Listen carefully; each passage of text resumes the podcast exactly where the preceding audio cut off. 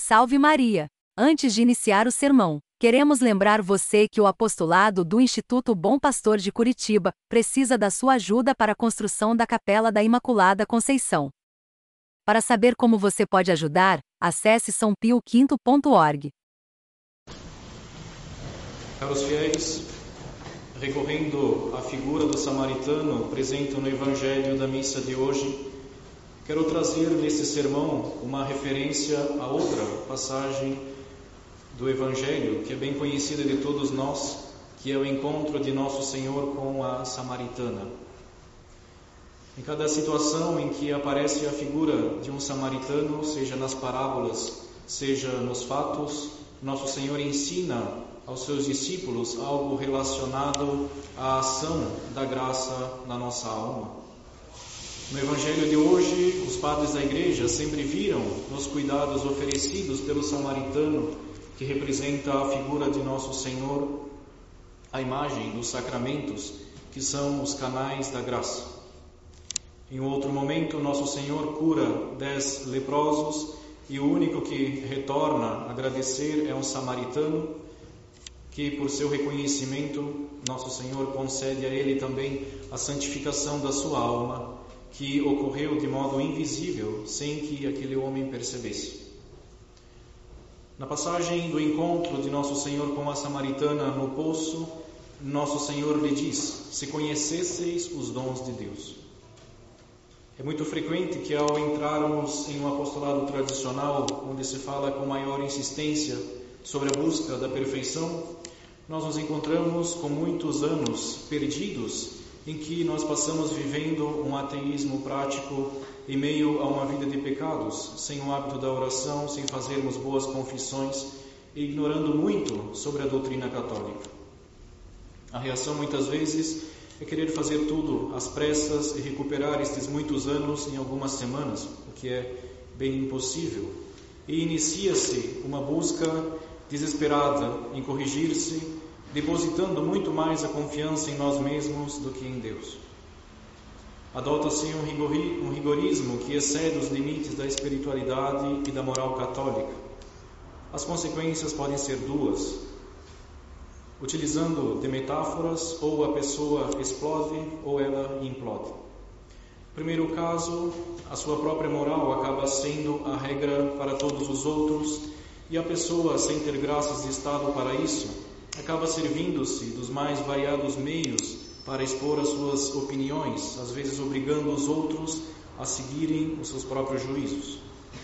No segundo caso, conhecendo todas as suas misérias e confiando somente em si, ela começa a desenvolver escrúpulos que geram ansiedade e desânimo, podendo chegar até o abandono da fé. No final das contas, este é o destino de ambos, o primeiro apenas irá exteriorizar o seu entusiasmo inicial, prolongando o, o efeito implosivo. Adotando a linguagem de São Paulo, se nós tomarmos a nossa santificação pela letra, sem o espírito, todos os exercícios acabam nos, nos cansando sem que nós consigamos fazer grande reforma em nossa vida. O desejo de sermos bons cristãos, nós acabamos por ignorar que o fundamento da fé cristã é a caridade e que esta não pode existir sem a ação silenciosa da graça em nossas vidas. Para nos instruir sobre o assunto da nossa santificação, nós devemos ter sempre em mente a epístola de hoje, onde São Paulo, inspirado pelo Espírito Santo, fala sobre a confiança que nós devemos ter em Jesus Cristo, sabendo que por nós mesmos de nada somos capazes e que toda a nossa aptidão vem de Deus. Os dons de que fala Jesus Cristo, aquela samaritana que os ignora, segundo os padres da igreja e todos os intérpretes, é a graça mesmo de Jesus Cristo e que nós católicos não devemos ignorar, mesmo que se trate de um assunto difícil. Por isso eu peço a vossa atenção para este sermão. Os senhores já são de costume atenciosos, mas eu peço ainda mais. Sem esta graça, nós não podemos nada, e com ela, nós podemos tudo. Esta graça pela qual, segundo São Paulo, nós somos tudo o que somos, se é que nós somos alguma coisa diante de Deus. Esta graça que nos ilumina, que nos atrai, que nos convence e que nos converte. Esta graça que nos faz buscar o bem e que nos afasta do pecado. Esta graça que nos coloca na condição de ganhar o céu e de trilhar o caminho até ele. Esta graça que opera em nós e conosco tudo aquilo que nós podemos fazer por Deus e que nos assuntos de nossa salvação nos dá por sua eficácia não somente o poder, mas também a vontade e a ação. Este é, caros católicos, o excelente dom que nos é tão importante conhecer. Dom perfeito que vem do alto, que está acima de todos os dons da natureza, o dom supremo que somente Jesus Cristo pôde nos merecer e que nós recebemos da misericórdia infinita de Deus. Todavia, por uma ignorância grosseira da nossa parte, nós não conhecemos esses dons. E por uma ingratidão às vezes ainda mais culpável, nós não buscamos conhecê-los. Disto ocorre que muitas vezes nós os recebemos em vão e longe de nos servirmos desses dons para glorificar a Deus e para santificar a nós mesmos, nós abusamos deles até o ponto de desprezarmos a Deus. É o que se faz, por exemplo, quando se quer dar o direito a todos de terem acesso aos sacramentos, quando estes não têm a condição de recebê-los. Também é o que nós mesmos fazemos quando nós frequentamos os sacramentos sem decidirmos efetivamente corrigir a nossa vida. Assim como para aquela samaritana, nosso Senhor diz a nós: se conhecesseis os dons de Deus. Nós buscaremos então conhecê-los a partir de hoje e a fim de termos uma ideia justa do que se trata. Entraremos neste imenso tesouro das misericórdias divinas. A Sagrada Escritura atribui à sabedoria duas excelentes propriedades, que são dispor tudo com suavidade e executar tudo com força. Mas Santo Agostinho diz que é somente a sabedoria divina que estas duas propriedades podem existir ao mesmo tempo na perfeição em que exprimem as palavras do livro da sabedoria que diz a sabedoria estende-se poderosa desde uma extremidade à outra e dispõe todas as coisas com suavidade. Com efeito, caros católicos, a sabedoria dos homens, sendo limitada como ela é, se encontra restringida entre dois defeitos contrários. Se ela é suave na sua conduta, deve-se temer que ela se torne fraca na sua execução. Se for eficiente e firme na execução, corre-se o risco de ser dura em sua conduta. Sua doçura, quando predomina, transforma-se em frouxidão, e a sua força se degenera em excesso de severidade. Mas cabe somente à sabedoria de Deus de reunir perfeitamente estas duas virtudes aparentemente tão opostas, pois só ela tem a qualidade não só de nunca separar a suavidade da força, mas de encontrar a sua força na suavidade e por um desígnio que ninguém conhece além dela mesma, de fazer sua força consistir em sua própria suavidade. Ora, aquilo que a Sagrada Escritura nos diz da sabedoria de Deus, nós podemos igualmente dizer da graça visto que a graça de Deus, da graça de que falo, age em nós como o instrumento dessa sabedoria, que é em Deus a principal causa da nossa salvação. E esta é, caros católicos, a ideia mais justa que se pode dar da graça de Jesus Cristo. São estas as duas características, suavidade e força. Suavidade da graça no modo envolvente com que dispõe o pecador à sua conversão. Força da graça nas surpreendentes vitórias que ela conquista sobre o pecador no momento da sua conversão. Nós tomaremos como prova dessas duas características, então, a passagem, como foi dito, da Samaritana, narrada nos primeiros 29 versículos do quarto capítulo do Evangelho de São João.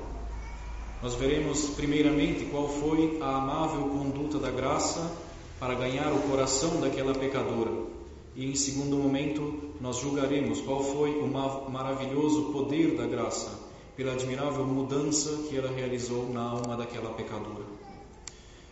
No entanto, caros católicos, o assunto que eu proponho neste sermão é por si muito extenso e para conservá-los atentos, o tema iniciado hoje terá sequência em outros sermões que farei em São Paulo e irei disponibilizar a gravação. O assunto ele será dividido então em duas grandes partes e cada uma destas partes terá suas subdivisões. Além da introdução que faço neste dia, na primeira parte nós vamos tratar da suavidade da graça, que é por onde ela toca o pecador e sai daí vitoriosa. Na segunda parte nós veremos a graça de nosso de nosso Senhor Jesus Cristo pela sua eficácia e pela sua força, convertendo aquela mulher samaritana e do abismo do pecado em que ela estava mergulhada, elevando-a à santidade. Como anunciado nessa primeira parte, nós veremos que a graça, que é o primeiro, é o, é é o princípio de nossa conversão, tem como primeira característica a suavidade ou a mansidão. Isto porque ela procede imediatamente do coração de Deus e é o fim de seu mais puro amor por nós. Mas cabe a nós compreendermos bem no que consiste essa mansidão da graça, quais são as suas características mais convincentes, o que ela deve fazer em nós e de que maneira Deus quer que respondamos a ela.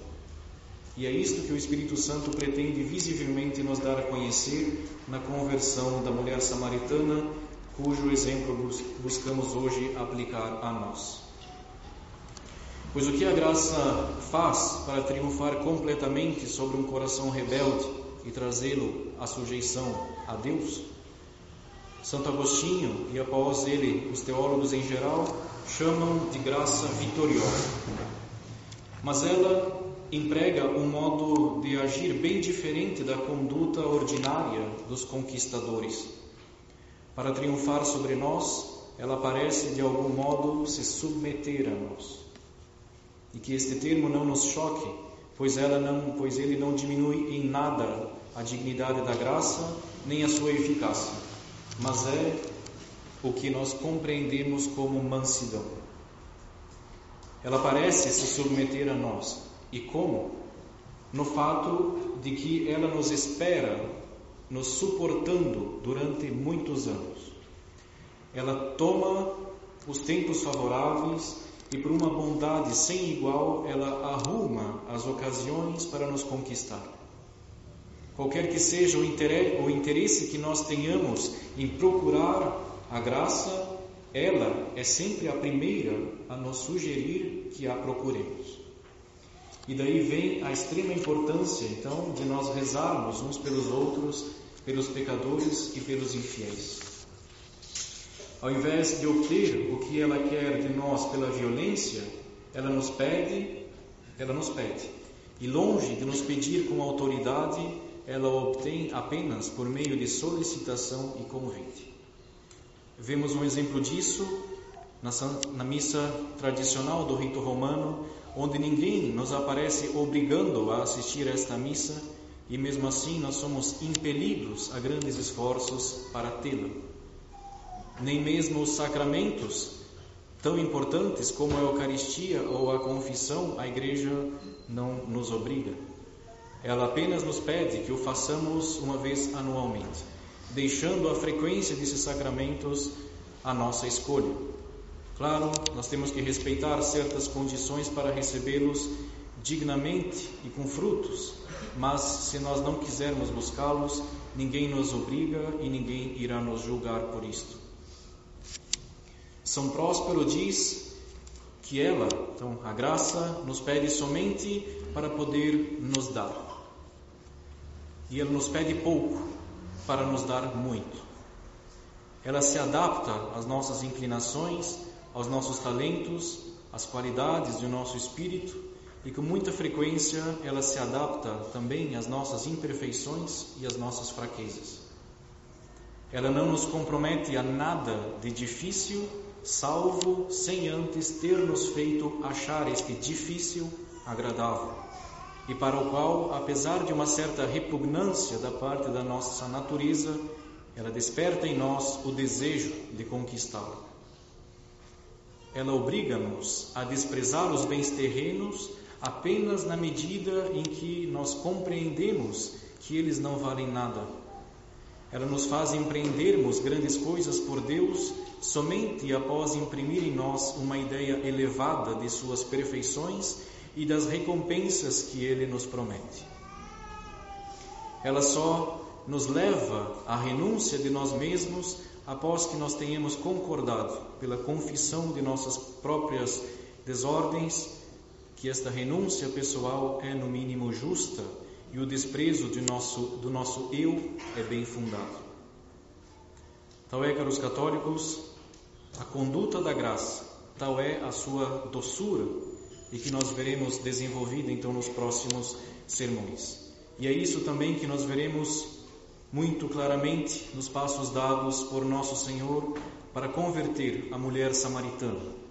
Uma conversão que Jesus Cristo nos oferece como uma imagem tangível do que ainda acontece todos os dias entre Deus e nós, pela santa operação de Sua graça. Em nome do Pai, do Filho e do Espírito Santo. Amém.